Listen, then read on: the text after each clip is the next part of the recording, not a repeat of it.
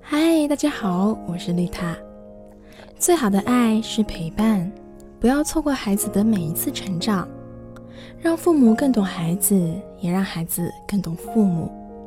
欢迎收听，这里是成长守护频道，致力于培养孩子健康游戏习惯，守护孩子健康成长。Hello，大家好，今天要跟大家讨论的是，孩子上课爱说话怎么办？前几天看到一篇文章，是一位妈妈请教尹建莉老师，表示她的孩子上课老是爱跟其他同学说话，老师说了他几遍，他也不听。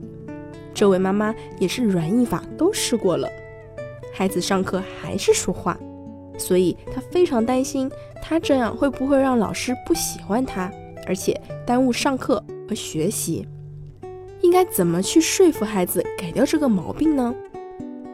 尹建莉回答了他说：“首先，请你不必有下面这样的假设：好学生都上课爱听讲不说话。其实不是这样的。事实上，几乎所有的孩子都有过不想听课、只想说话的经历。上课说话并不真正的影响孩子的学习成绩，只是影响老师的讲课情绪。所以。”单从孩子的角度来说，这点小毛病对整个成长根本构不成威胁，不是问题。其次，上课说话现象会有很多因素引发，根本不是一个孩子一个人的事情。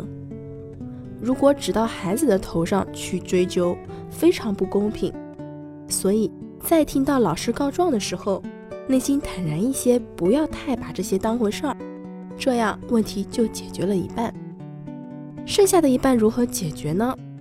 教师的职责之一就是进行课堂的管理，如何在一节课上把要讲的知识点讲清楚，如何吸引学生听讲，避免学生走神或者说话，这是作为老师必备的专业技能。孩子上课老爱说话，反映的不仅仅是上课说话这么简单的一个问题，应该是教师和家长的双重问题。首先是家庭教育中的问题。如果说软硬法都试过，猜测应该是先讲道理，然后打骂。世界上最没用的三种教育方式就是讲道理、刻意感动跟发脾气。由此也可以推断出，一直以来你在解决孩子的种种问题时，方法大抵如此。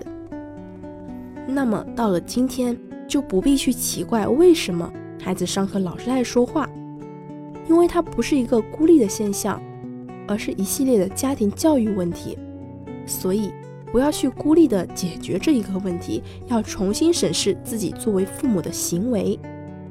过去的问题在哪里？接下来如何改善？抛弃你那些简单粗暴的软硬法，那是你从别人那里或者自己的经验里面抄袭来的方法。不但毫无用处，而且还适得其反。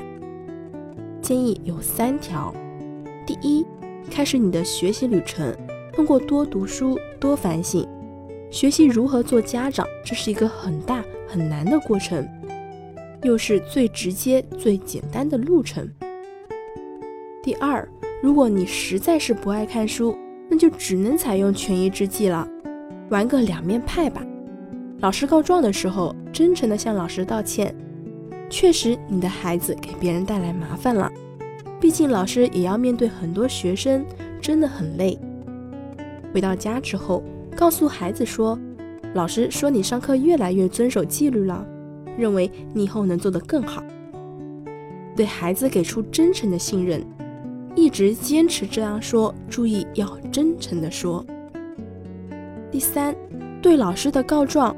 左耳进右耳出，听完就忘了，回家不要透露给孩子。